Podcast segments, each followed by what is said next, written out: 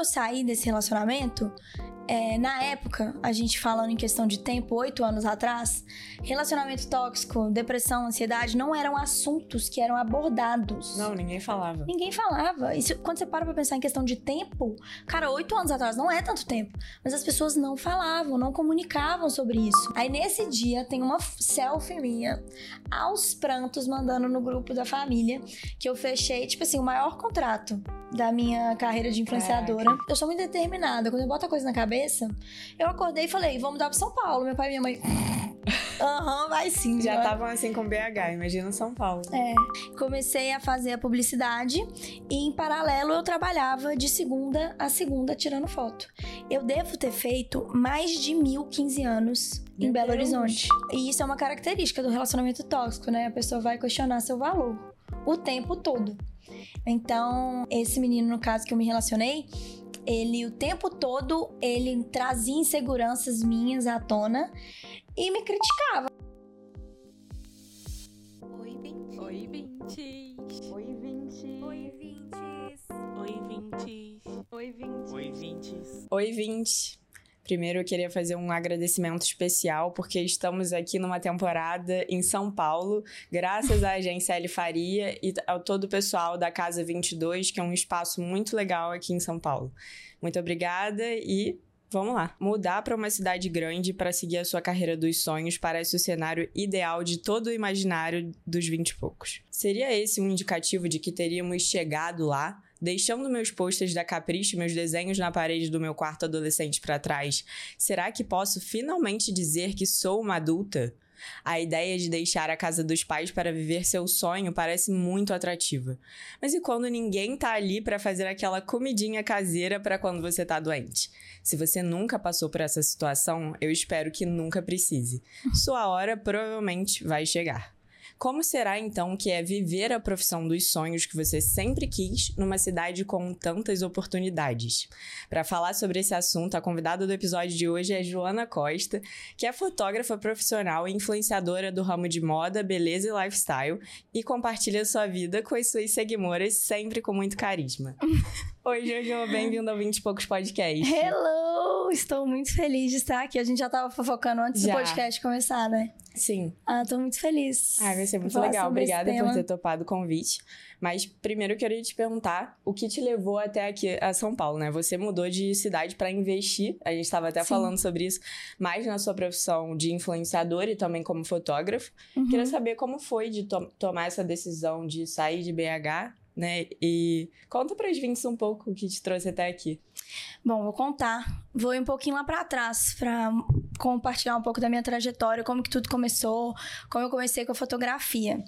É, eu comecei a fotografar quando eu tinha 13, 14 anos, é, como hobby mesmo. Eu amava. Na época, na escola, ainda era época de Orkut. E, e assim, o meu Orkut, né? As minhas amigas da escola falam que era o Orkut mais bonito, que as fotos eram as mais bonitas. O pessoal mais velho, tudo queria ser meus, meus amigos, porque o povo só tirava foto no espelho, assim, sabe? Tipo, fazendo isso aqui e tal. Tumblr é, sua. foto. É, e aí eu fazia umas fotos super interessantes, já gostava de produção. Então eu maquiava minhas amigas, minhas primas, minha irmã é, e fotografava. Minha mãe na época tinha uma câmera semi-profissional. É, e aí eu roubava a câmera dela, porque minha mãe era essas pessoas, tipo assim, não, isso aqui é meu, não pode pegar e tal, não, não, não. Tinha maior vaidade, uhum. apego com a câmera dela. Esperava ela sair de casa, aí eu pegava a câmera, começava a tirar fotos das coisas que eu gostava, de cachorro, enfim, nem sabia. Não sabia configurar a câmera, usar modo manual, nem nada. Só gostava de fotografar, de fato. E aí, é, depois de um tempo, apesar dessa vaidade que minha mãe tinha, ela percebeu que eu realmente gostava muito de foto. E aí, quando eu fiz 14 anos, ela falou assim: Filha, vamos fazer um curso de fotografia então, pra gente aprender a mexer na câmera direitinho, né? É, ela já gostava de fotografia analógica, ela revelava em quarto escuro lá no, Ai, no nosso apartamento. É, tinha um banheiro, a gente morava numa cobertura, aí tinha um banheiro no segundo andar que ela usava de estúdio para revelação. Então, foi uma paixão que ela passou para mim. E aí, quando veio a era digital, é, ela falou assim: ah, vamos fazer um curso para aprender melhor. E a gente fez um curso de uma semana em BH, numa escola, é, para aprender a usar, tipo, ISO, velocidade e. e é, de, Diafragma, Uhum. isso. Isso, velocidade, velocidade de diafragma. Pra aprender a- as configurações da câmera, conseguir usar o manual, enfim, ampliar o conhecimento básico, né? Pra fotografar com a câmera que ela tinha. E aí a gente fez esse curso. E aí eu fiz o curso, mas assim, é, eu era encantada por fotografia, mas eu não me apaixonei pelo curso, porque era. é, eu lembro que era um senhor que ensinava e era tudo muito metódico, metódico. E eu acho que eu já tinha uma mente mais aberta para as coisas. Eu falava assim, cara, fotografia não é isso. Não tem que estar sempre dentro da casinha. Não tem que ficar pensando mil coisas antes de clicar, sabe? Eu gostava de uma fotografia mais leve, mais fluida, mais, é, mais espontânea. E aí eu saí do curso, mas assim, aí eu já tinha aprendido a parte técnica e comecei a praticar com a câmera semi-profissional, comecei a praticar com as minhas amigas e etc. E aí, é, ia postando as fotos, maquiava, fazia produção de Você todo fazia mundo. tudo, né? Fazia tudo, maquiava. Nessa época eu até comecei a maquiar e cobrava. Aí todo mundo queria maquiar comigo. E aí eu cobrava, tipo, 20 reais por amiga. Maquiava na privada de casa, assim, elas. Aham. Mas cobrava 20 reais. Que falava, não vou ficar maqui- maquiando de graça aqui. Capricorniano, gastando meu- meus produtos sou. caríssimos. É. Até então, eu não. Eu não tinha intenção de profissionalizar isso. Só que eu tenho uma irmã mais nova, a Clara, ela é três anos mais nova do que eu. E aí, quando ela estava ali nos 14 anos, 13 anos dela, ela tinha um grupo de amigas de infância, que eram cinco meninas. E aí, é, elas queriam fazer uma sessão juntas. Só que na época, os fotógrafos, tipo, o orçamento, eram mais altos, que era aquela coisa de estúdio, mais, mais montada e tal. E aí, os pais não queriam pagar a sessão das amigas juntas. E aí, elas pediram pra eu fazer a sessão. Aí elas pediram pra eu fazer a sessão de fotos e eu falei, tá, eu faço, né? Beleza, vamos fazer. Aí eu cobrei, tipo, 50 reais, cada uma me pagou 10 reais. E fiz a produção de todas, escolhi os looks, fiz a make e tal. E a gente saiu é, pelas ruas de BH tirando foto. Aí a gente, eu falava assim, para aqui. Aí eu pedi pra parar no Corpo de Bombeiros, pedi pra parar na Feira das Flores. Eu fiz uma sessão super diferente pra época. É, muito diferente, porque na época os 15 anos era um estúdio, aquela coisa mais montada, ventilador no cabelo e tal. Eu vi as fotos no seu Instagram. Você viu? Aham. Pois é, foram minhas primeiras fotos. E aí, depois que eu fiz essas fotos, é, elas começaram a postar, na época já era Facebook. Começaram a postar, é, foi alcançando mais gente em BH. E aí elas me perguntaram, falaram, João, estão pedindo contato do fotógrafo que fez as fotos, pode passar? Aí eu falei assim, uai, pode, né? Tipo, quem vai ser o louco de me né? contratar pra fazer foto?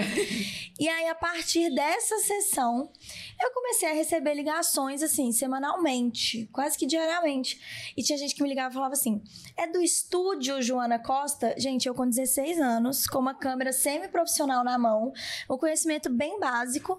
E aí eu respondia: aham, é do estúdio Joana Costa, tudo bem? Ah, então, tô querendo fazer uma sessão, vi umas fotos interessantes. Seria pra setembro, isso era tipo assim, fevereiro. Uhum. Seria pra setembro, queria saber dis- disponibilidade. E eu com a agenda toda livre. Eu, nossa, setembro tá, Tem que consultar. tá apertado aqui, vou ter que consultar a disponibilidade. Deixa eu ver E aqui eu- com a Joana, porque. É, deixa eu ver com a Joana. E aí eu tava no ensino médio na época.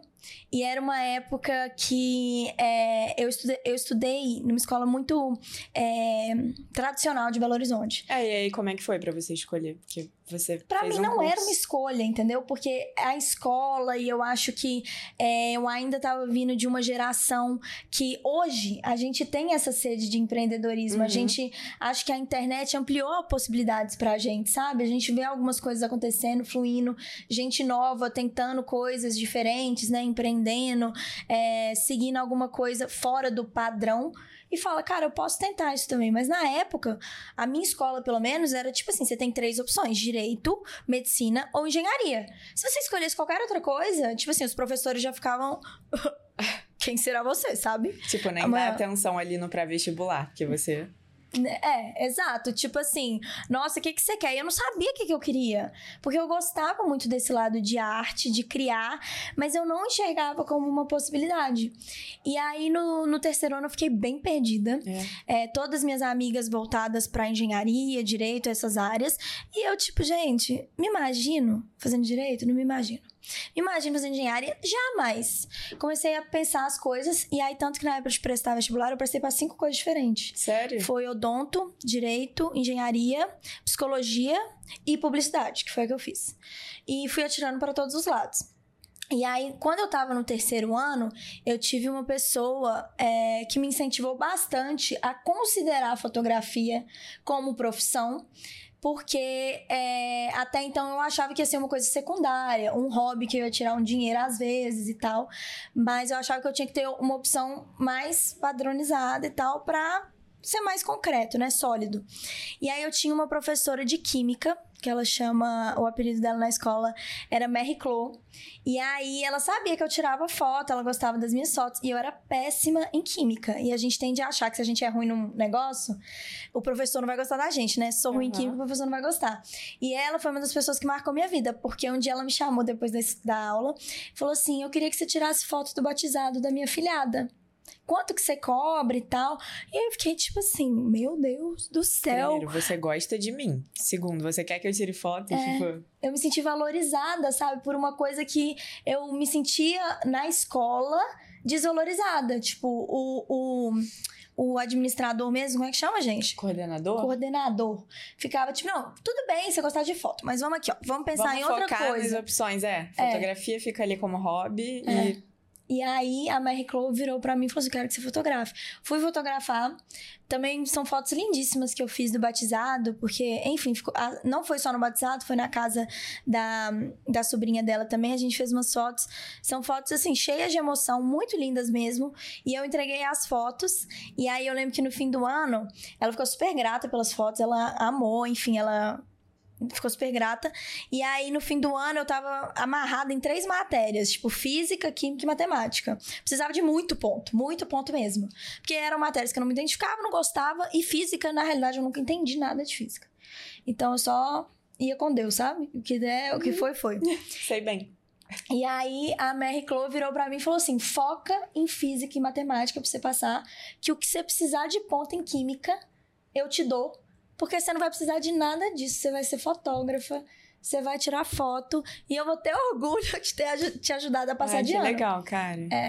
E aí foi isso. Aí eu passei de ano e entrei pra faculdade de publicidade porque era o que mais encaixava com a fotografia, das cinco opções.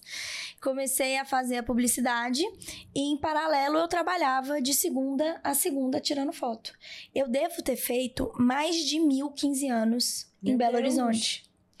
Eu fiz muito 15 anos. Eu acho que as meninas, é, além da nova é, identidade de fotografia É, que eu trouxe pra olhar, cidade, né? um novo olhar, é, tinha muito isso de conexão por eu ser mulher, por eu ser nova, né? Porque é, antes tinha muito homem mais É, velho que era fotógrafo. Tradicional, assim. É, e aí eu acho que homem pode não ter muito tato com mulher, muito tato com menina nova. E aí eu comecei a fotografar, comecei a trabalhar bastante de segunda a segunda.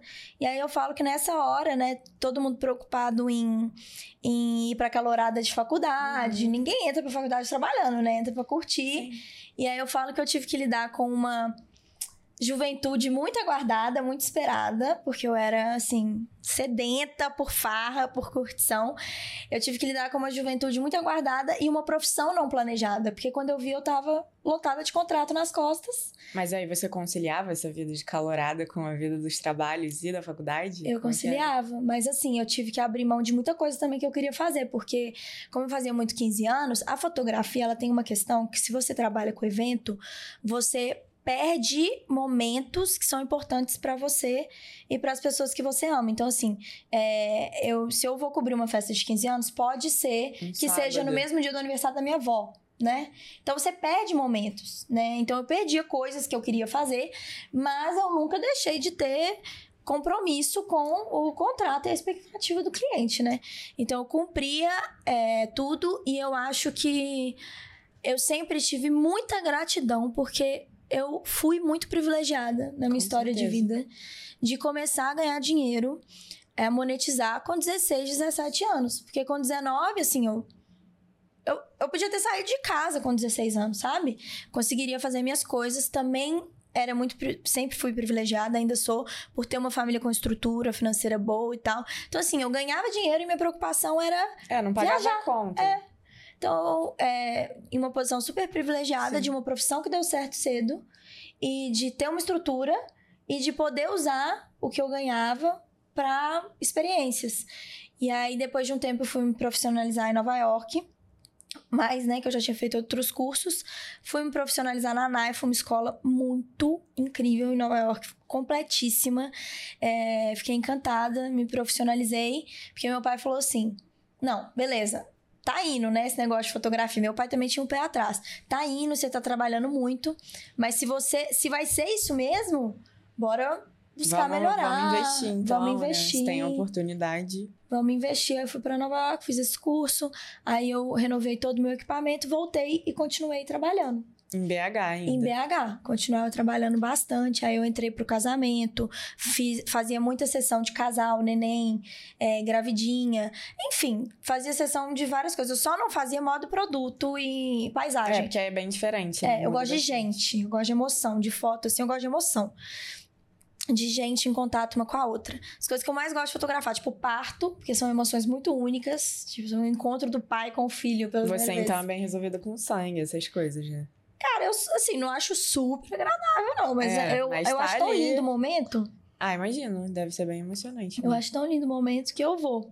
A primeira vez que eu fui fotografar parto também, a mulher, a cliente, né? Uma das primeiras clientes também que acreditou pra mim pra várias coisas. Aí ela, você já fotografou parto? Eu não. Aí ela, não, então você vai fotografar esse. Mas quando você chegar no hospital, você fala que você já fotografou, porque pra fotografar parto tem que ser experiente em parto. Aí eu falo, gente, que confuso, né? Porque se você começar alguma coisa, você tem que começar. Então você tem que ser experiente. É tipo estágio com, já com experiência. É, exato, pedem. exato. Aí eu cheguei no hospital, primeiro parto, aí eu comecei a colocar as roupinhas de médico, né, Grey's Anatomy. Aí veio uma mulher, uma enfermeira, e falou assim: Ah, ela falou que você já fotografou parto, né? Você já sabe como é que funciona. Aí eu falei: Uhum. Sei, mas vamos, vamos recapitular aqui direitinho. Passa Só de novo, garantir. porque pode ser que seja diferente, né, de outros hospitais. Aí fotografei. Mas É. aí, no meio disso tudo, como surgiu a profissão de influenciadora e criadora de conteúdo? É, aí, o que, que aconteceu? Meu- a- essa minha parte de influência, ela começou de um jeito também não programado e não foi do jeito mais feliz. Porque é, as coisas se ligaram da seguinte forma. Como eu comecei a trabalhar nova, as pessoas comecei a, as pessoas começaram a me seguir porque gostavam de acompanhar minhas fotos, meu trabalho. Tinha essa admiração da Joana fotógrafa. Aí depois, é, conquistando as coisas com o meu trabalho, eu comecei a, a viajar. Uhum. E aí eu postava muito de viagem. Eu sempre fui uma pessoa muito. Ai, lá atrás, gente, eu escrevia tanto texto, tanta poesia, escrevia textos e textos. Hoje eu até perdi um pouco de hábito de escrever, mas eu botava muito sentimento pra fora. E aí escrevia muito, postava muita foto, viagem, etc, etc. Eu tinha uma quant- quantidade ok de seguidores. É, e aí, eu passei por um relacionamento abusivo caótico, tóxico, durante um ano. Dos meus 19 até mais ou menos o começo dos 20, assim. E aí, é, quando eu saí desse relacionamento, é, na época, a gente falando em questão de tempo, oito anos atrás, relacionamento tóxico, depressão, ansiedade não eram assuntos que eram abordados. Não, ninguém falava. Ninguém falava. Isso, quando você para pra pensar em questão de tempo, cara, oito anos atrás não é tanto tempo. Mas as pessoas não falavam, não comunicavam sobre isso.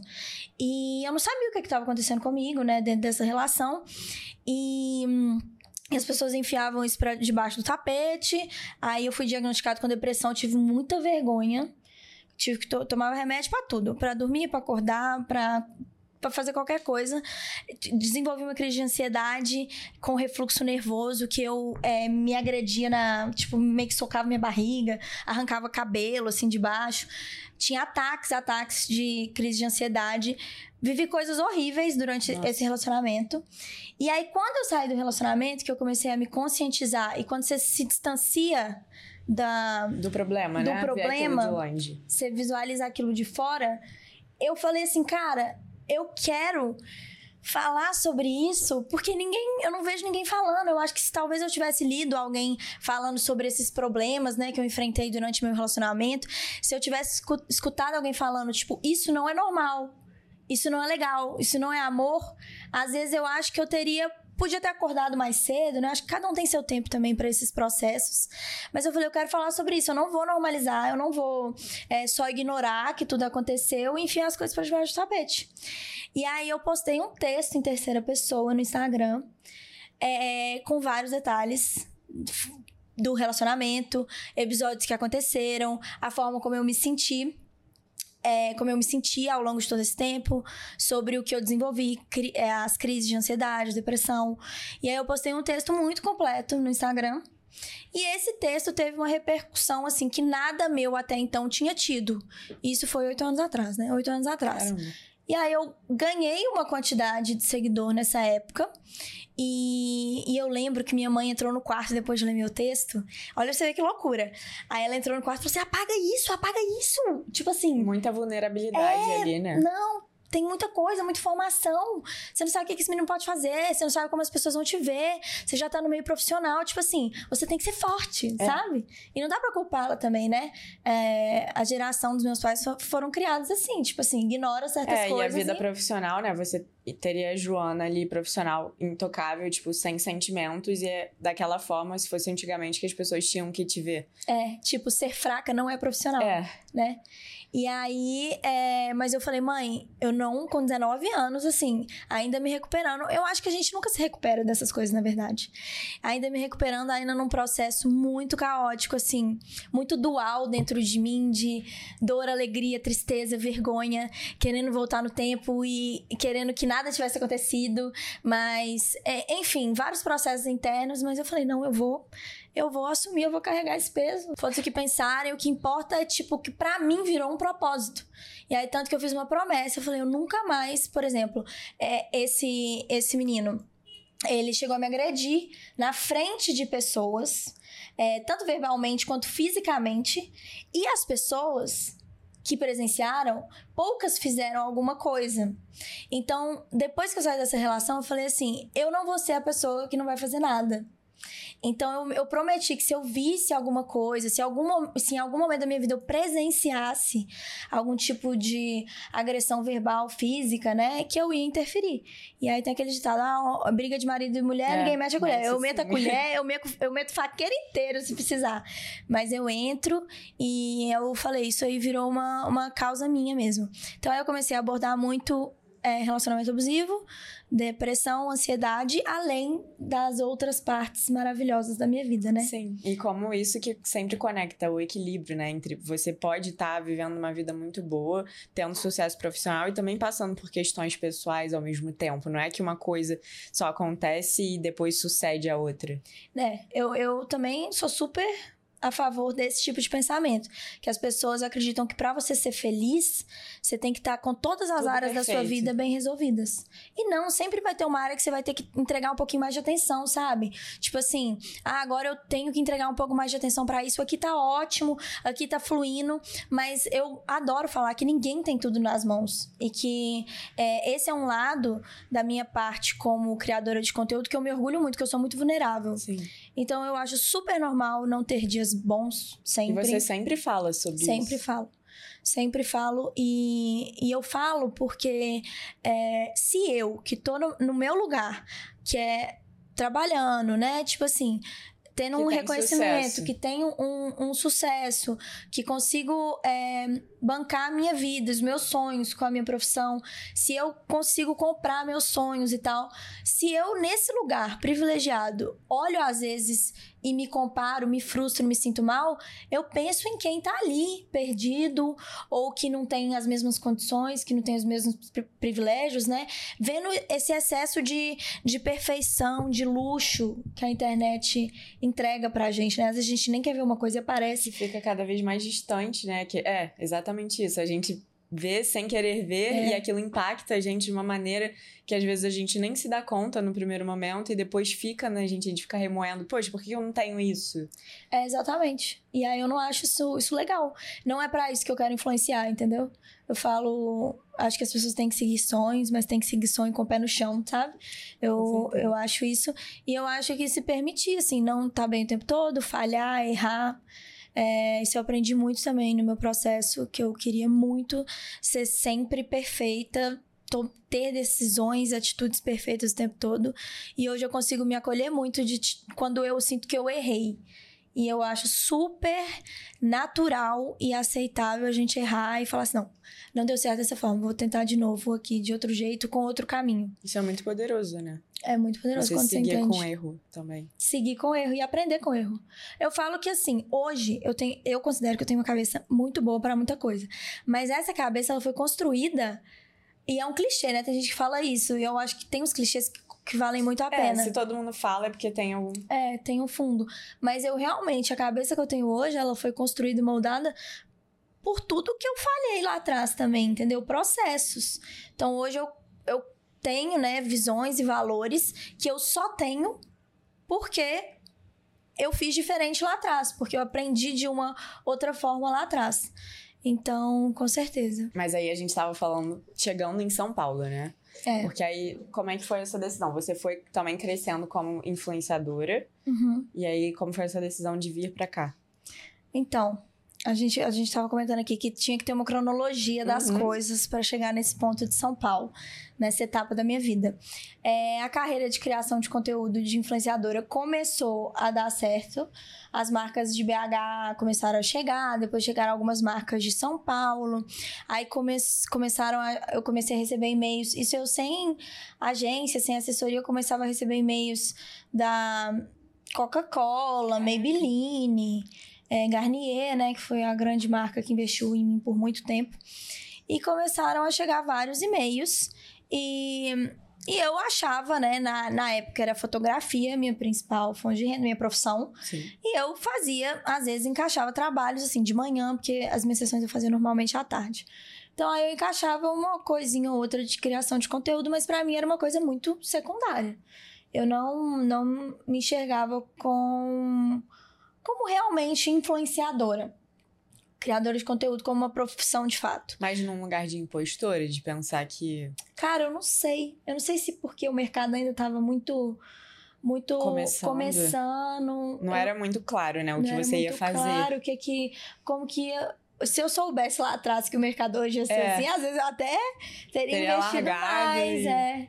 Mas eu não sabia. Aí eu, come- eu comecei a receber alguns contatos, comecei a fechar alguns contratos grandes é, e pequenos também. Trabalhei com várias, infinitas marcas de Belo Horizonte.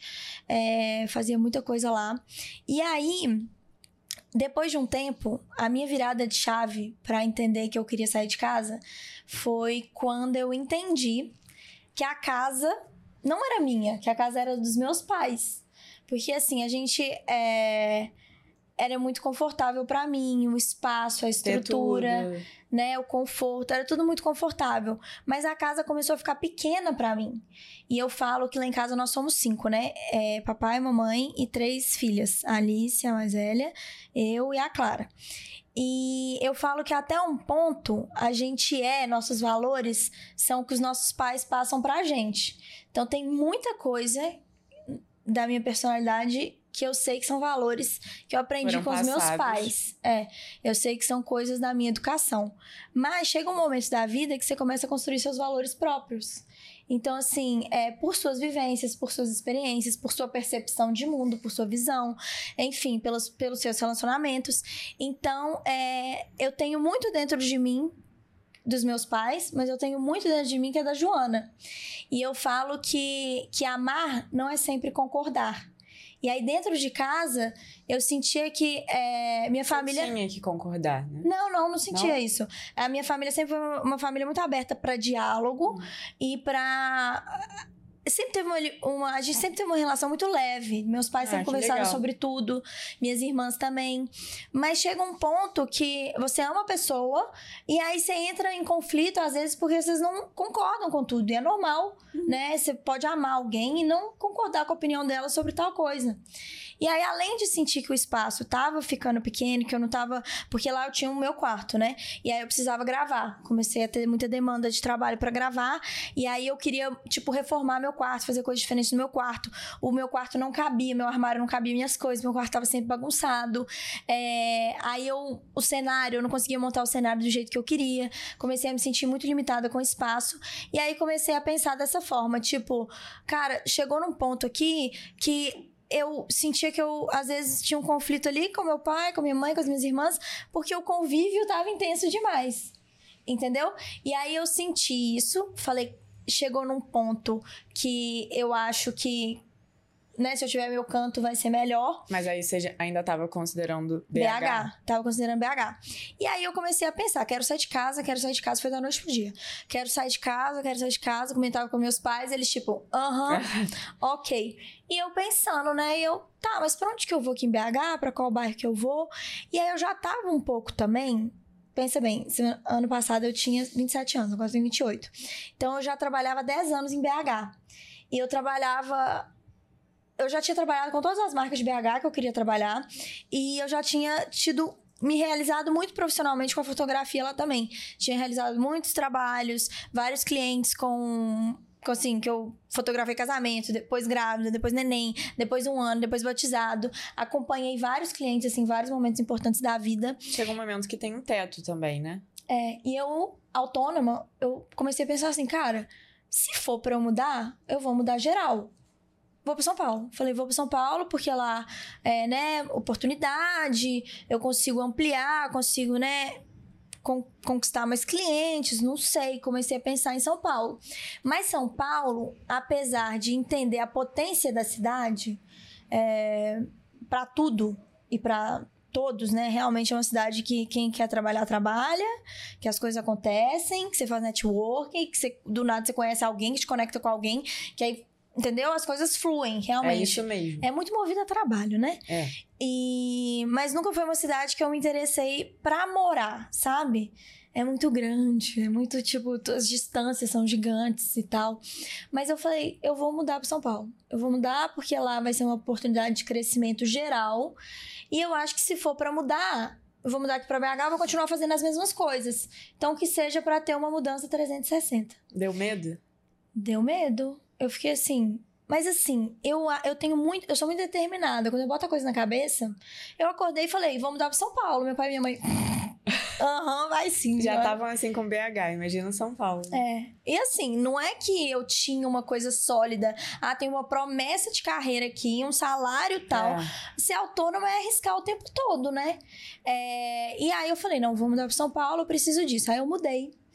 É, comecei o processo de mudança, de procurar apartamento. Minha mãe e meu pai dando zero, assim, moral pra mim. E aí eu comecei a achar uns apartamentos e eles não dando moral, tentando me convencer, tipo assim, Joana, pelo amor de Deus, aluga um apartamento aqui em PH que você vai fazer em São Paulo. Aí teve um dia que eu falei com eles assim, ó, seguinte, eu decidi, eu vou pra São Paulo. Estou indo. Vocês querem me ajudar no processo? Porque eu acho que eu preciso de ajuda. Acho que eu preciso de ajuda, mas eu preciso que vocês entendam, estou indo. Depois desse dia que eu falei isso, eles nunca mais questionaram nada e eles realmente me ajudaram em todo o processo. Na parte de, de aluguel, aí revisão de contrato e tal. E aí eu vim, fiz a mudança. Eu sou uma pessoa. Minha lua é em peixes, né? Você é ligada à astrologia, essas É, coisas. um pouquinho. Eu sou muito sentimental. Sou água, assim, É na minha engraçado, forma. porque você é capricorniano, mas o ascendente já tá predominando. Mas minha forma de lidar com as emoções é tipo assim, tudo, sabe, ao extremo. Não tem, ah, vou sentir isso aqui mais ou menos. Aí eu fiquei naquela. Eu até fiz um diário da mudança na época, e aí eu filmava, Eu né? Filmei todas as etapas, eu caindo aos prantos, no choro. Porque eu também queria mostrar que não é uma decisão É. fácil. Você tá saindo do lugar que você conhece como casa, como lar, a vida toda. Pra se jogar no mundo e se arriscar, entendeu? E nem depois que você muda, né? Não é que as coisas se ajeitam. É, exato, é um processo. E assim, até hoje eu tô no processo, né? Quando você falou que você queria conversar sobre isso, Aham. é, é, é só mais um processo da minha vida, mais uma vez que eu tenho meus momentos. Né? É, eu vim de uma casa muito cheia, muito movimentada, então às vezes estar sozinha é muito solitário, sim, né? Eu entendo. É, eu moro aí- sozinha também, eu sinto muito esse E tem o solidão. lado bom também, Muito, é. desse espaço, dessa liberdade de, de ficar bem na sua própria companhia, mas tem essa dualidade que eu ainda vivo, né? Mas aí eu decidi que eu vinha, e aí eu vim também, tipo assim, no escuro, porque apesar de trabalhar como autônoma, tanto na fotografia quanto na criação de conteúdo, BH era a minha zona de conforto, eu sabia que eu ia continuar trabalhando lá. E aí eu vim pra cá, eu lembro que eu mudei, eu achei o apartamento em abril, e eu comecei o processo de mudança em maio, e aí maio e junho eu ainda tinha muito casamento para fazer em BH, então eu passava um pouco de tempo aqui, um pouco de tempo lá, fazendo a mudança. Aí teve uma semana que eu passei direto para cá, que eu não, aqui, que eu não tinha nada para fazer. Não tinha trabalho de fotografia, não tinha nada para editar, para entregar, que meus prazos estavam em dia, é, e não tinha nada para criar, de criação de conteúdo de trabalho. Aí eu lembro que eu sentei, os móveis ainda nem tinham chegado todos assim. Aí eu, meu sofá, meu sofá não, minha cama tava na sala. Que o colchão tava na sala que servia de sofá. Eu deitei nesse colchão e eu chorei acho que por umas duas horas seguidas. Pensando assim, que merda eu fiz. Fiquei olhando pro teto e falei, não tem nada pra fazer.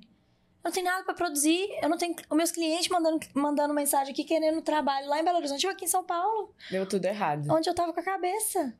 E aí eu comecei. É, aí eu sou muito ligada a essa questão de espiritualidade também. Tenho uma conexão muito forte, assim, com Deus, com o universo. E aí eu comecei a pedir sinais, assim. Eu falei, gente. E eu também sou uma pessoa super tranquila de tipo, cara, não deu certo, bora voltar atrás.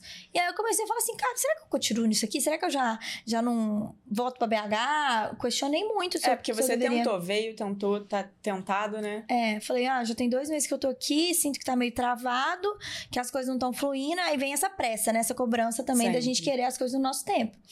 E aí eu comecei a pedir um sinal e comecei a pedir um sinal. Falei, gente, algum sinal se é pra eu estar aqui mesmo e tal. E os sinais, para mim, eles são bem claros e evidentes. Tipo assim, não tem nem como falar, hum, será que é um sinal? Aí nesse dia tem uma selfie minha, aos prantos, mandando no grupo da família, que eu fechei, tipo assim, o maior contrato da minha carreira de influenciadora. Caraca. E era um contrato que eu queria muito, que tava em negociação, só que eu falei, não, não vai sair. Tava meio que tipo, não, não vai, porque eu já tava tão ali na energia de não vai, vai rolar, acho que eu falhei. E aí, nesse dia que eu tava pedindo sinal, chorando, rezando e tal, eu fechei um contrato com a Spaten, que foi uma das melhores experiências também em relacionamento com marca. Que em termos de experiência, a Spaten, ano passado, no contrato que eu tive com ela, foi uma marca irretocável. E foi um contrato muito bom para mim e que falou assim. E que foi uma mensagem para mim de tipo, calma, as coisas vão acontecer, as coisas vão fluir. E aí eu entrei numa agência, que aqui, aqui de São Paulo também, que trabalha com influenciadoras, que eu sempre gostei do trabalho. E eu tinha tido uma experiência ruim, ruins com agências anteriormente. E aí essa já é mais consolidada, eu já acho eles, é, as meninas, né, as sócias, super cabeça boa, é, sabe, pessoas do bem, que eu acho que é o que a gente tem que trabalhar. E aí entrei para essa agência e é, não, não só pela agência também, né? Porque as marcas chegam direcionadas já na influenciadora que elas querem muitas vezes. E aí eu comecei a fechar trabalhos e contratos muito bons.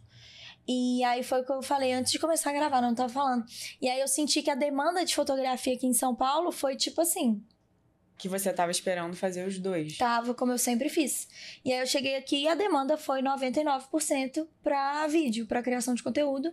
E eu fiz alguns trabalhos de fotografia aqui, mas eu também entendi que era um recado, um sinal para eu focar na carreira de influenciador. Então, hoje em dia, a minha rotina é, de fato, acordar, é, fazer uma atividade física e começar a gravar. Então, gravar, gravar, gravar e ir Independente atrás. dos dias ruins, assim, você respeita. Essa... É difícil, Jesus. É. Só quando tem prazo de marca para entregar assim, eu sou muito pontual com prazos. Sim. Então, assim, e eu sou ainda e sempre terei esse sentimento de muita gratidão pelas marcas por acreditarem em mim, por me selecionarem, né? Tipo, para representar produto, para representar serviço, enfim. Então eu tenho muito respeito.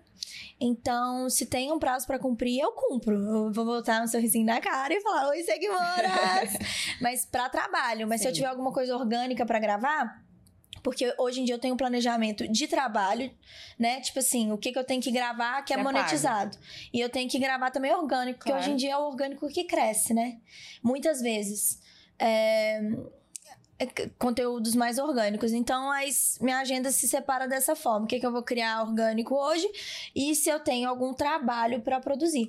Aí, os orgânicos, se eu não tô num dia tão bom, eu não me, me comprometo tanto, eu me libero, sabe? Mas trabalho eu sempre cumpro. Legal. Todo mundo tem que cumprir, né? Sim, Por que, a blogueira também não vai é um cumprir? trabalho. É. E agora, falando da evolução, né? Aí você acabou deixando um pouco de lado, pa- pausou, né? Não vamos falar parou com a fotografia. E agora você virou uma empresária também. Ah, é verdade. Como tá essa vida dupla de evolução de carreira, que eu acho que é uma coisa muito interessante, né? De você poder mudar, né? A gente tá falando muito aqui sobre a- erro e acerto, e não que a fotografia tenha sido um erro, mas é uma coisa que Jamais. foi um grande aprendizado e te trouxe até uma bagagem, às vezes, para você empreender, porque a fotografia você também estava empreendendo, né? Sim. De outra forma. Não, eu falo que a, foto- a fotografia a- foi um divisor de águas na minha vida. A fotografia me humanizou muito como pessoa também. Imagina. Porque é, a fotografia você está prestando um serviço. Muitas vezes eu falo que eu tô num, num lugar, fotografando, por exemplo, um evento, eu tô num lugar de prestação de serviço igual o garçom está, igual o segurança está. Então, eu senti na pele o que, que é ser desvalorizado por estar prestando um serviço, enquanto as pessoas estão em um ambiente de lazer. Uhum. Entendeu? Então eu falo que isso também meus pais me passaram muito na forma como eles me educaram, mas me humanizou de tipo assim, so- todo mundo é igual, independente de qualquer coisa, merece o mesmo tipo de tratamento, respeito, enfim. E aí abriu, foi esse divisor de, de águas. É, eu acho que a- por eu ter aprendido a lidar com cliente, com expectativa, por eu ter assinado muitos contratos muito novos, é, eu fui e sou uma profissional melhor com essa parte de criação de conteúdo como influenciadora. E aí, falando da Évora agora, que é a terceira aventura aí da minha vida, eu queria muito ter uma marca, sempre quis. Só que é, eu ficava meio perdida, assim. Eu acho que as pessoas devem sentir isso, né? De onde que eu começo? O que, que eu faço? E eu não sabia de onde começar. Eu queria um- algo do segmento da moda. Também te contei que eu cheguei a desenvolver algumas coisas, peças pilotos para uma marca tipo de looks mais básicos assim, mas desanimei no meio do caminho, muito trabalho, inclusive eu dou maior valor para quem trabalha, Ei, gente, quem empreende de forma Não, geral, geral já. nossa senhora, é muito belo. E aí, depois de um tempo, é, eu adquiri paixão por coisa de casa. Eu falei, não, agora eu quero uma coisa de. A de casinha linda, casinha né? linda. Falei, eu quero uma coisa de marca de casa, de vela, de mesa posta, de vaso, é, de caixinha, de pratinho. Eu quero coisa de casa. Aí depois eu falei assim, não, que preguiça, onde que eu vou achar essas coisas? Fornecedor, como eu vou fazer, meu Deus? Com esse tanto de coisa que eu tenho que fazer, dividindo minha vida entre três cidades, né? Que tem Salvador também, né? Ainda vamos falar sobre É. isso. E aí. É, E aí eu falei, ah, eu quero... se fosse pra escolher, então hoje seria uma marca de acessórios. Só que eu tinha muita preguiça de começar uma coisa do zero já com o meu nome. Porque eu não. Não é que eu não queria falhar, mas é que eu não queria é, lidar com expectativas e não conseguir sustentar aquilo, E às entendeu? vezes até botar sua reputação como Sim. marca pessoal em jogo, porque É. você já tinha uma credibilidade ali, então, assim, é natural as coisas de início da- darem errado, mas quando tem uma marca já evoluída junto, Exato. já é um outro risco, né? E aí foi isso. Aí o Pedro, meu namorado, que me abriu os olhos e falou assim: você não necessariamente precisa abrir uma marca do zero, você pode entrar como sociedade. Qual marca você colocaria a sua cara? Aí eu nem pensei duas vezes. Eu falei, a Évora. Aí o Pedro falou assim: então, converse com elas. Aí eu mandei um áudio para as meninas, né, Ana Luísa e a Paula, que são minhas duas sócias atualmente. Eu já tinha trabalhado com a marca muitas vezes. A gente fez, já tinha feito quatro ou cinco coleções juntas. E eu tava receosa, né, em como elas iam receber isso. A gente nunca sabe, né? Até porque a construção da marca toda até então tinha sido delas. Então, não sei, né, como que as pessoas, como que elas reagiriam. E aí elas reagiram super bem, elas toparam instantaneamente. E aí eu entrei nessa, assim, de cabeça também. Elas me ensinam muito sobre várias coisas. Tô aprendendo muito sobre o mercado também. É, eu tava até agora, a gente, essa semana a gente tava na parte de desenvolvimento de coleção de produto. Então tem muita coisa, assim, detalhes, detalhes que eu não tinha nem noção que a produção era assim. Então tô numa fase de aprendizado, já em uma marca consolidada, que eu amo, que eu sempre amei a qualidade dos produtos. Não sei se você tem alguma coisa da Evra, mas assim. É, Eu sempre vejo como são bonitas, É, assim, com claro. você, você mostra bastante já desde antes da sociedade, né? Desde antes, por isso faz, fez tanto sentido. Então a qualidade das peças é assim, inquestionável. E Com a beleza também. Então, estamos aí no processo também de aprendizado e eu amo aprender. Eu amo fazer coisas pela primeira vez, entendeu? Então eu tô achando o máximo. Nossa, Ter isso uma é muito marca. legal. É, eu amo coisas. A sensação de, nossa, tô fazendo uma coisa nova. Isso me, me, me enche de. de. Ah, de ah, ânimo, motivação. Às vezes tem a ver também com o seu espírito de gostar muito de viajar, essas coisas assim, porque viajar, você tá tendo Sim. sempre primeiras experiências, né? Sim, primeiras vezes que você vê algo, que você come algo, que você. Ah, eu acho isso sensacional. Eu acho que minha vida é movida pela emoção das primeiras vezes. E qual foi a, a primeira vez, assim, mais transformadora, falando de uma viagem muito mágica, assim? Nossa, cara, viagem, eu acho tão louco, porque tem muita gente que me pergunta isso, qual que é a sua melhor viagem? É muito diferente. É muito diferente, porque depende. Tipo assim, tem viagens que são muito marcantes porque encaixaram exatamente na vibe do momento que É. eu tava. Mas é, eu sou muito conectada com Nova York. Sempre fui. Desde, a, desde que eu era criança, a gente tinha. Eu tenho tipo uma tia de consideração que mora em New Jersey, que é do lado. Uhum. Então a gente foi, a gente foi muitas vezes pra lá e aí a gente ia no fim do ano, passava essa época de Natal em Nova York Sonho, né? que é muito gostoso. Então, eu sempre tive uma cone- conexão muito forte com a cidade. É uma cidade culturalmente muito rica, artisticamente também, mesmo nível, gastronomia, é, as pessoas são livres, é, é, é muita autenticidade. Você sai pra rua, eu acho Nova York legal, tipo, só andar na rua, sabe? É legal. Então é uma cidade muito inspiradora pra mim, que eu me conecto muito, que eu amo muito. Mas eu já tive vivências, quando eu saí do meu relacionamento abusivo, eu fiz um mochilão com três homens pra Europa. E foi um mochilão, tipo assim, que eu abri mão da vaidade, porque eu tava com três homens. O Bernardo, que era meu amigo, que arrumava tudo. A gente dormiu em barraca, a gente dormiu em, em hostel com um quarto compartilhado com sei lá quantas pessoas, banheiro compartilhado com, sei lá, infinitas pessoas. Então foi uma viagem muito marcante que eu tava, tipo, sabe, respirando de novo. E aí foi uma viagem deliciosa. A gente ficou uns 30, 30 para 40 dias na Europa fazendo, fazendo mochilão. E eu com três homens, assim. Então foi uma viagem, ah, livre de vaidade mesmo, que eu consegui. Também fui mimada por três homens, que eu falei, oh, é assim que tem que ser tratada, né? Que coisa boa. Então foi muito boa. Mas também foi uma coisa de, tipo, você abandonou sua vaidade, mas imagino que também tenha recuperado a autoestima, né? Que o Sim. relacionamento te fez esquecer por um momento. Não, com certeza.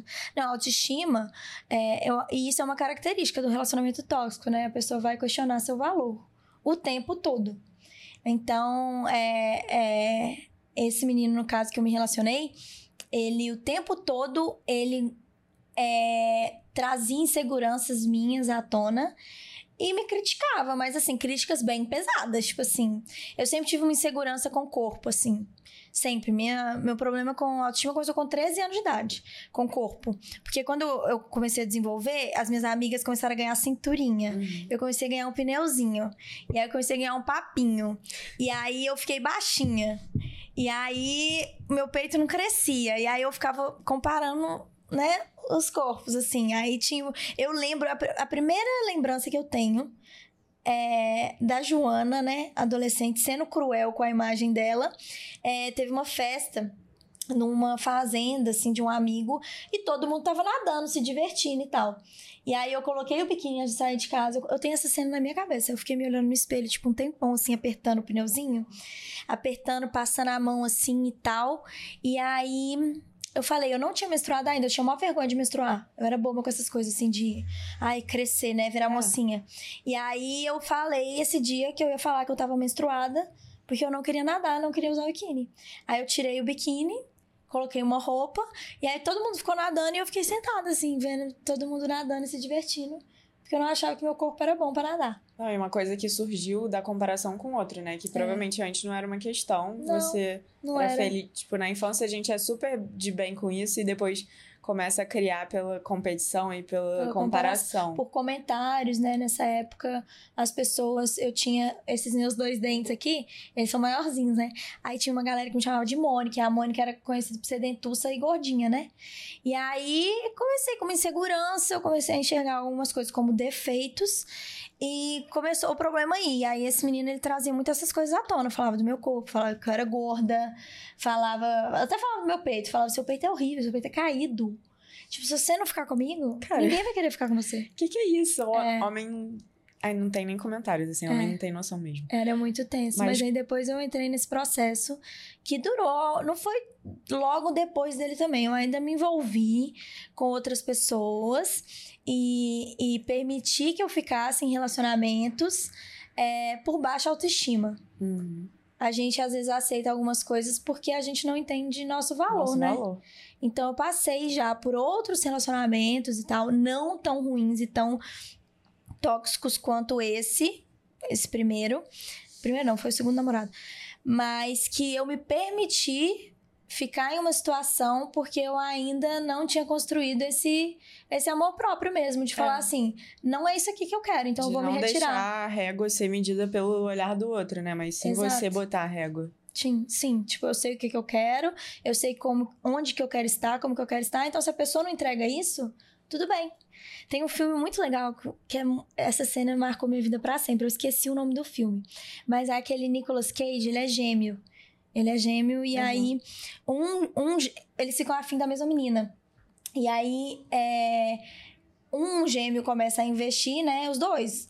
E aí é, a menina meio que recusa um, porque obviamente ela tem que recusar alguém. e aí ela recusa meio que com dor no coração, tipo assim, não queria ter que estar fazendo uma escolha, né? E aí ele fala uma coisa meio que tipo, não tem problema. Eu- o meu amor tava aqui nas minhas mãos. Eu quis entregar, eu quis passar para as suas mãos. Se você não quer ele, tudo bem, eu vou pegar ele de volta e eu vou entregar nas mãos de outra pessoa. Então é isso, sabe? É saber é, que se aquela pessoa não vai atender e não vai é, te colocar no lugar da forma que você sabe que você merece, que você se retira, você pega seu amor e você vai embora. Nossa, exatamente isso. É isso. O seu amor é seu e você vai entregar ele pra quem você quiser. E pra quem merecer, obviamente. Jojo, e além disso tudo, você também vive um relacionamento à distância, que quando você fez essa escolha de mudar pra cá, você é, não sei, você já tava no, rel- nesse A gente já tava. relacionamento? Aí era distância BH já era Salvador. distância É. e continua a distância e, e dá certo, né? Como é que você faz isso? É, eu, eu falo que pra namorar à distância é, não precisa ter nenhuma coisa além do que qualquer outro relacionamento que é presencial, né? Mas, é, porque hoje em dia tem um monte de gente que se relaciona sem admiração, sem parceria, sem confiança, e aí não tem como nem a distância, nem presencialmente, Aham. fisicamente na mesma cidade dar certo. Mas o Pedro, eu já tive, eu falo que eu já tive seis namorados, que dois eu namorei sozinha. Mas que o Pedro, ele veio ele é o primeiro relacionamento que eu tenho que. Cara, não sei nem explicar. Ele é tipo assim: minha paz de espírito total. Ele me dá confiança é, para tudo, além de ser uma pessoa muito é, autoconfiante também, eu acho que isso é admirável, sabe? Ele é uma pessoa muito é, incentivadora, apoiadora, assim, sem limites. O que ele precisa fazer para me ajudar, ele faz, e eu também vice-versa. Então é um relacionamento muito leve e que faz muito sentido. Então eu acho que um relacionamento à distância, é, além de todas as características que tem que ter para ser um relacionamento saudável, é, tem que fazer muito sentido. Você tem que visualizar, né? Algo com aquela pessoa, porque a demanda, a entrega de energia, o investimento de tempo, investimento de planejamento, investimento de dinheiro é uma coisa diferente, né? É, você não tá namorando aquela pessoa pra pegar, assim, ah, É. ficante. tem como você ficar namorando à distância sem falar assim, não, isso aqui tá. Isso aqui é o que Tá eu dando quero no certo. momento. Né? No momento, eu falo que a gente nunca sabe como vai ser o dia de amanhã. Então, no momento, é, o Pedro é a pessoa que eu quero estar junto e que eu quero. Né, ter uma família, que eu quero juntar, que eu quero ter os nenenzinhos, os Pepe e as Jojo. Ah, Então, assim, é, faz sentido, mas é muito desgastante. É, é cansativo. lidar com a saudade. É, além da saudade, eu falo que assim. Não tem a possibilidade de, por exemplo, tive um dia ruim, ou ah, hoje eu queria ver um filme com meu namorado, eu queria sair pra jantar com meu namorado. Não tem essa possibilidade, entendeu? Os encontros têm hora pra para acontecer e pra acabar. Então, desde sempre é assim, lidando com idas e partidas, né? Mas Tem- isso também faz você valorizar mais aquele momento que você tá com ele, né? Ah, com certeza. E o meu relacionamento com o Pedro também trouxe mais da Bahia de Salvador pra minha vida, que eu acho que também só soma porque é um equilíbrio perfeito na minha vida de estar aqui em São Paulo, que é uma cidade, apesar de tudo maravilhoso que tem, que as pessoas estão muito né, ligadas ali ao ego, trabalho, trabalho, trabalho, uma energia mais. É... As pessoas aqui vivem para trabalhar. Uhum. Lá na Bahia, eles trabalham para viver. Então, as pausas, assim. É, é super ok você sair mais cedo do trabalho, beber uma cerveja, assistir o Porto Sol. Então, é, é uma cidade muito leve. Salvador é uma cidade é, culturalmente, musicalmente, assim, colorida, sabe? Mágica. Então, é, tem essa questão da, de mais presença, de, de que eu vou para Salvador, então eu tô num ambiente que eu adoro, solar, sabe? Tenho contato com o mar, Tem contato tudo a ver com você, né? é, eu amo. Então tem isso de dessa de trazer esse equilíbrio também pra minha vida. Então, Olha aqui, São Paulo cinzento e tal. Provavelmente o Pedro tá saindo pra surfar, aí ele vai sair do mar, beber uma água de coco. E é isso. É outra vida, né? É outra vida, são escolhas, né? Mas a gente tá aí no processo de entender o que, que a gente vai fazer. É, O Pedro, a gente acha que vai fazer sentido ele ficar um pouquinho em São Paulo, mas depois eu acho que eu vou tentar morar um tempo em Salvador, apesar do mercado lá também ser terrível para essa, pra essa área. Mas tentativas, porque, querendo ou não, a gente tem que fazer escolhas, né? Dentro. em- escolhas em todas as áreas da vida. E eu e ele, a gente tá num ponto, a gente vai fazer três anos de namoro, que a gente tá cansados da distância. Então a gente tá querendo é, Decidir alguma coisa. decidir. A gente tá trabalhando nisso, as seguidoras ficam loucas. Ficam tipo, ah, vocês não planejam casar, morar Eu falo que a internet tem muito isso também de. de as pessoas ficam tão ansiosas pra ver alguém que elas gostam é, Torcer mesmo pelo outro ali, né? Seu É. lado bom. realizando coisas que elas querem ver, né? Que elas querem acompanhar. O brasileiro tem muito isso de gostar de relacionamentos que dão É. certo, famílias que dão certo. É, então, assim, eles gostam de acompanhar, querem ver todas as etapas. E aí, às vezes, quer passar o carro na frente dos bois. Sim. Mas a gente tá aí na dinâmica. Mas E é aí? difícil, não é fácil, não. Tem que ter um cuidado também do que você escolhe compartilhar, né? Porque, ainda mais que esses momentos são escassos, então, assim, se você tá postando o tempo todo que você tá ali com ele, você também não tá curtindo. Como você faz esse equilíbrio? É. Cara, eu vou contar pra vocês uma coisa que eu nunca contei na internet. O Pedro, quando a gente começou a namorar, eu tava. Eu tava muito dedicada, assim, a essa parte de criação de conteúdo. Então eu postava muito, muito, muito, muito. Muito mesmo. E o Pedro, ele é uma pessoa de tempo de qualidade. E ele é uma pessoa que ele, ele, ele curte muito tudo, assim, ele é de presença, sabe? E a gente, no começo do nosso namoro, a gente fez uma viagem pra Lagoas de carro, que a gente rodou Alagoas. E aí a gente tava numa pousada no Patacho, que é uma praia lá. E aí a gente tava. Tipo, a gente ficou três noites lá, vamos supor, nesse lugar. E aí na primeira noite ele me chamou pra ir ver as estrelas. Eu tava deitada na cama, a gente Profundo. tinha jantado. É, profundo, mas ele ama, tipo, ficar deitado vendo as estrelas. Eu amava fazer isso quando eu era criança também. Sim, é, mas a gente A perde, né? A gente perde um- umas poesias, assim, né? Dos pequenos detalhes da vida. E aí ele me chamou pra ver as estrelas, eu meio que, tipo, ignorei e continuei mexendo no celular, que eu tava fazendo alguma coisa no celular. Aí na segunda noite ele me chamou de novo pra ver as estrelas. E aí eu ignorei de novo, meio que mexendo no celular. Aí no terceiro dia, ele não me chamou. Ele falou, tô indo ver as estrelas. Aí ele saiu. Aí que eu, tipo, Entendeu. abaixei o telefone e falei, caramba. Assim, ele, tá, ele me convidou pra uma coisa tão simples. E eu não consegui desconectar pra, tipo, viver esse momento com ele. Aí eu saí, ele tava lá deitadinho vendo as estrelas. Assim, gente, o Pedro é de uma simplicidade, assim. Ele, é- essa magia que ele vê, assim, nas coisas, assim, também trouxe, deu uma renovada na minha vida, de encantamento mesmo. Aí ele tava lá deita- deitadinho vendo as estrelas. Aí eu deitei junto com ele, a gente ficou deitado vendo as estrelas assim e tal. Ele não falou nada. Aí ele ficou, não ficou falando, não ficou falando. A gente só ficou parado olhando e realmente o céu tava muito estrelado, porque a gente tava no meio de uma praia com tudo aberto assim.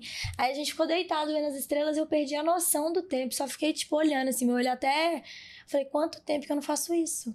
E aí, na hora que voltou pro quarto, ele falou assim: e aí, gostou e tal? Eu falei: gostei, foi muito bom. A gente teve uma conversa. Aí ele falou assim: eu sei que é seu trabalho, eu vou sempre te apoiar. O que você precisar, eu tô aqui. Mas, é, às vezes, eu fico me questionando se você tá vivendo pra postar ou se você tá Sim. vivendo pra viver. Então, vive mais. Sabe? Tudo bem você querer postar, tudo bem que é seu trabalho, tudo bem que você quer mostrar, mas, tipo assim, vive mais. Então, desde esse momento, esse momento também foi um divisor de águas da minha vida. Que eu falei, cara, eu não preciso postar tudo o tempo todo. Tudo bem, sabe? Não tá online o tempo todo. Mas aí tem isso, o Pedro trouxe várias. é, ele trouxe uma nova visão também de mundo, assim. Eu acho que eu tava meio Na pressa. na pressa, travada em alguns pontos. É, a gente também, a gente fica condicionada a algo quando a gente já tá muito habituado a fazer. Então ele trouxe essa leveza pra minha vida e e é isso. E aí eu, desde então, né, que foi a sua pergunta, eu tento refletir sobre o que que é necessário mesmo postar, sobre minha presença, porque senão a gente fica o te- o tempo todo no celular, Muito. vendo a vida dos outros. Tava falando ontem com a minha sócia, a gente deitava pra dormir. Eu, gente, eu tô aqui, ó, só vendo a vida E dos a outros. gente entra, a gente esquece que a gente podia estar fazendo outra coisa. É. Então, às vezes eu falo, nossa, tô ficando muito no celular. Aí eu sinto que eu emburreço. Eu falo, não, vou ler um livro, Sim. vou escutar alguma coisa interessante, vou, sei lá, ver um, ver um filme, né? Agregar e consumir outro tipo de conteúdo, porque às vezes eu falo assim, tô emburreci. Porque só fica aqui, ó, vendo. É, todo mundo, né, É. tá nessa. É um desafio mesmo. Então tem que ter essa divisão mesmo. Fazer as coisas. Obrigada, Jojo. Estamos chegando no final. Queria te agradecer pelo nosso papo. Foi muito legal. Obrigada por também ter amei. topado, ter vindo aqui, pela disponibilidade. Ah, eu amei. Foi super leve. Sim. Consegui falar de várias coisas. Minhas seguidoras sabem de muitos desses, dessas fases e processos. Mas foi Mas uma boa igual- resumida, né? Foi uma boa resumida. Acho que a gente tava até comentando aqui no intervalo a cronologia, assim, da minha vida. É, adorei compartilhar. Que bom. Muito feliz. obrigada pelo convite. Obrigada, Vintes. E se você ainda não é inscrito no canal, lembra de se inscrever. E se você também não segue no Spotify, segue a gente, porque toda segunda às 11 tem novos episódios do 20 e poucos. Beijo, Vintes, e até a próxima segunda. Beijo!